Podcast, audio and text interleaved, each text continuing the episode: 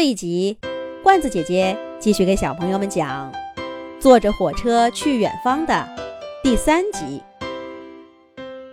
小朋友们坐着内燃机车燃燃，奔驰在壮美的山河间。燃燃的速度没有高高快，可是窗外的景物，大家却看得真真切切。车上好吃的、好玩的，应有尽有。不知不觉，大半天的时间过去了。小朋友们渐渐的安静下来，这才听到车厢里轰隆轰隆的声响。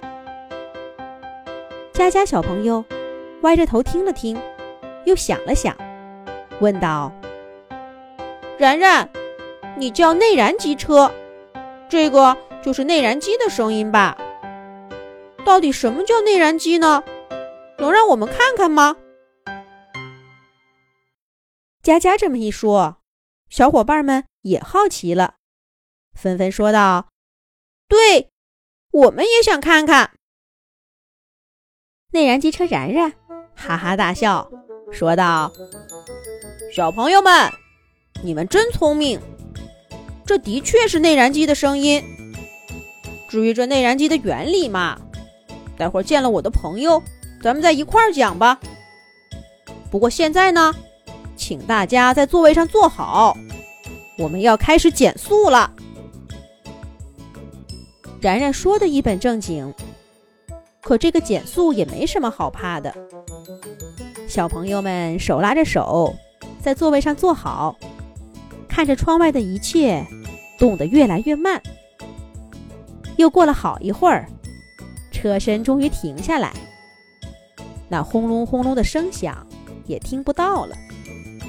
到站了，请大家有序下车吧。这个铮铮还没来，又迟到了。咱们等一会儿吧。小朋友们站在然然绿色的外衣旁边，跟他一块儿向远方眺望。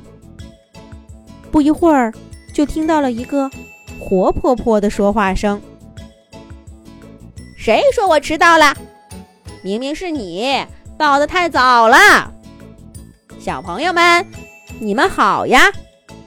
接下来你们想到哪儿去玩呢？我铮铮来安排。这是谁呢？小朋友们顺着铁道看过去，却被一团白烟遮住了视线，而且这白烟越来越浓。虽然火车的汽笛声近了，却更加看不清楚东西。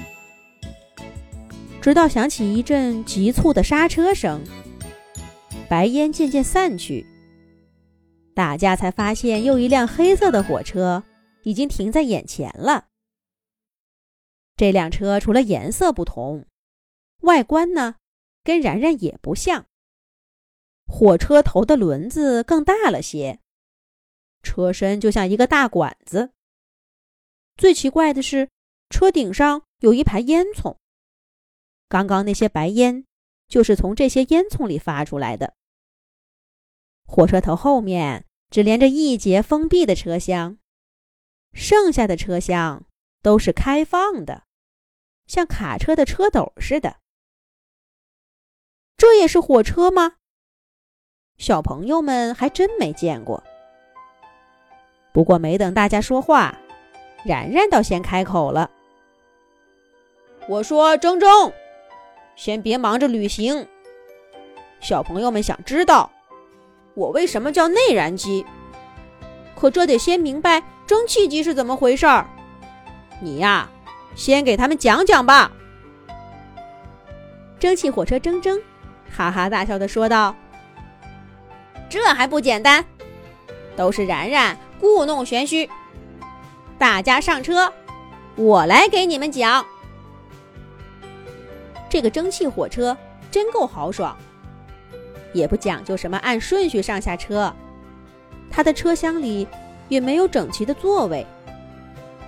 小朋友们挤在小小的驾驶室里，好奇的看着身后那些装着煤、装着水的箱子。七嘴八舌的猜测着。这个时候，铮铮开口了：“大家听我说，我们蒸汽机车的原理呢，其实很简单。先来告诉大家一个道理，那就是水被烧开了，变成水蒸气，体积就会变大。这个我知道，这叫热胀冷缩。不光是水，许多物体都是这样的。”佳佳小朋友抢着说道：“不错，真聪明！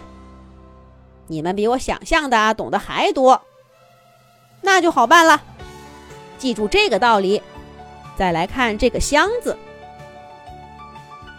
铮铮话音刚落，那些满登登的煤块突然腾的一下就烧起来了。